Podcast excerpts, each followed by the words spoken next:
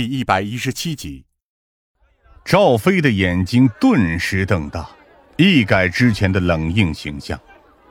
夏灵薇，你原来就是那个号称“球场火狐”的夏灵薇学姐吗？您可是我们临海大学篮球队的传奇人物，现在休息室里边还摆着你当年带领校队赢回来的那些奖牌和奖杯呢。这下子反而是夏灵薇不好意思的笑了笑，走到我身边拿回了外套。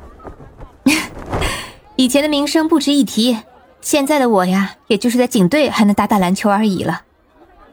球场火狐，我低声问道：“看不出来，你还是传奇人物啊，林威同志。”夏凌薇咳嗽了几声，带着微红的脸颊正经起来，而赵飞。经过这一轮比拼，已经彻底甘拜下风。愿赌服输。他叹了口气：“你们想问什么就问吧。早配合不就好了？耽误时间。”疯子淡淡的抱怨道，而夏灵薇则熟练的拿出了笔记本。但赵飞给出的回答几乎和洛宾一模一样，他们都是今天早上出门，出门前一切正常。当时李哲只是像以往一样去图书馆学习而已。至于他最近的不正常的表现，包括之前是否还有其他熟人，这些赵飞通通的都表示了否定，并且承认他们几个人实际上都没有什么宿舍外的朋友。除了孙和，他一直都保持着每个月换一个女朋友的进度规律，但也仅限于此而已。而对我们的询问能猜想到谁这件事，他更是进一步摇头表示不知道。就像我刚刚跟你们说的那样，我想不出任何人有理由要杀害李哲。他叹了口气：“哎，其实我听到这个消息之后，也不知道该怎么办，心烦意乱的，只能不停的打球来试着冷静一些。”赵飞和骆宾不存在串供的可能。而两人的说法又出奇的一致，这就代表他们说的的确是事实，所以我们接下来只能去图书馆。按照他们的说法，李哲本应该一直在图书馆待到中午才会出去吃饭，但很显然他在上午便已经失踪了。临海大学的图书馆对于夏灵薇而言也很是熟悉，而这里的规模同样超出我们的想象。因为学校暂时被封锁，所以大多数学生都在图书馆里打发时间。要在这里找到那个杨宇，似乎确实要费一番周折。不过很快，一个戴着眼镜、文质彬彬的年轻人便直接朝我们气定神闲地走了过来。几位是警官是吧？他冷静地跟我们打着招呼。我叫杨宇，如果我没猜错的话。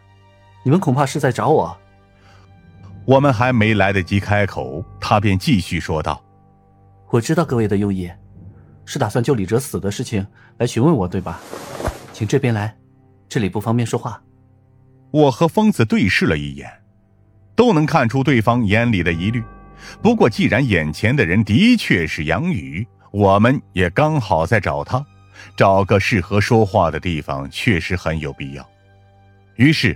我们来到了图书馆边缘的一座半开放式的读书室内，旁边就是能看到校园外的窗口，阳光正照在我们面前的桌子上，气氛显得很是平和，而且图书馆里的学生们几乎没有受到任何影响，完全不像是刚刚才在校园里发生了一起凶杀案的模样。杨宇就坐在我们对面的沙发上。我能注意到摆在他面前的是一堆刑侦类书籍，而且不是那些寻常的小说，而是一些硬核的科普类书籍。我下意识地拿了一本翻看。你对刑侦学感兴趣？杨宇自信地笑了笑。不能说是感兴趣，只是最近刚好在钻研其中的一些知识而已。和诸位不同，我学的是政法系，以后大概率是要进公职部门的。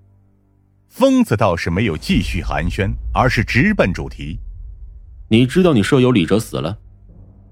杨宇理所当然般的点了点头，随后看向一旁的窗外。嗯，知道。